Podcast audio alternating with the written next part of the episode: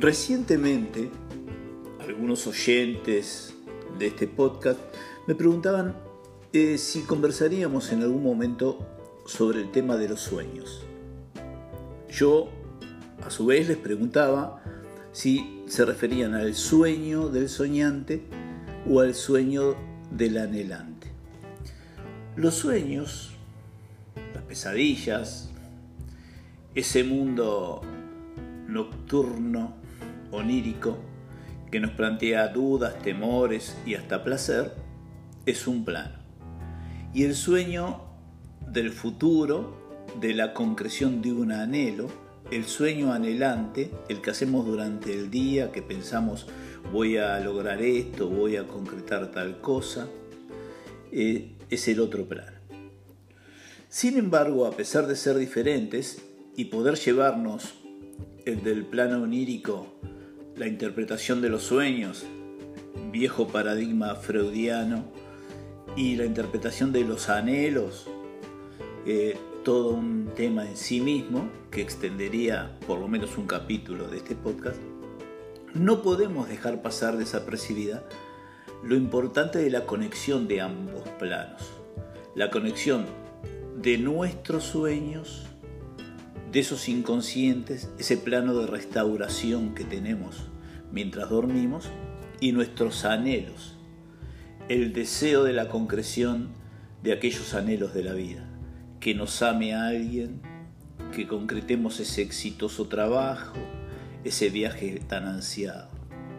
Y el hilo de conexión entre ese plano onírico y ese plano de vigilia, ese ese trabajo que hacemos inconscientemente y de composición y recomposición y el anhelo ritual del día a día, hay una unidad.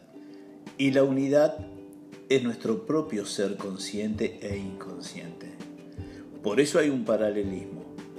Por ejemplo, los junguianos decían que es un trabajo del soñante y que no es para nadie más y que por tanto la interpretación de los sueños, ya sea por el analista o por el propio soñante, y para los psicólogos junguianos, es un asunto totalmente personal e individual, y también experimental, y que en modo alguno puede confiarse a otros o a normas empíricas. Bueno, es una visión de la psicología muy inteligente, es una visión junguiana, pero es una visión. Lo cierto que, sobrepasando las fronteras de las dimensiones psicológicas podemos entender que aquello que deseamos y aquello que soñamos tiene un hilo conductor que se llama la personalidad del sujeto y su mundo oculto e interno, ese mundo tan rico del que siempre hablamos y trabajamos.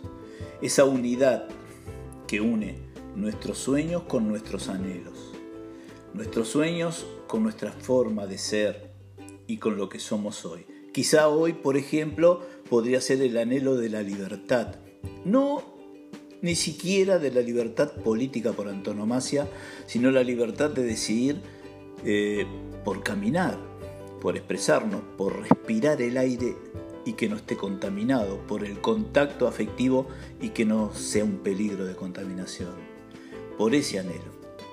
Y encontramos que en ambas funciones hay una decisión de este relato que es crucial, y es la seguridad de que nosotros, siendo coherentes con nuestra forma de sentir nuestra vida, podemos protegernos, cuidarnos y seguir avanzando en esta situación existencial. Esa coherencia entre nuestros sueños y nuestros anhelos, que es un tema que seguramente nos traerá de nuevo a estas conversaciones.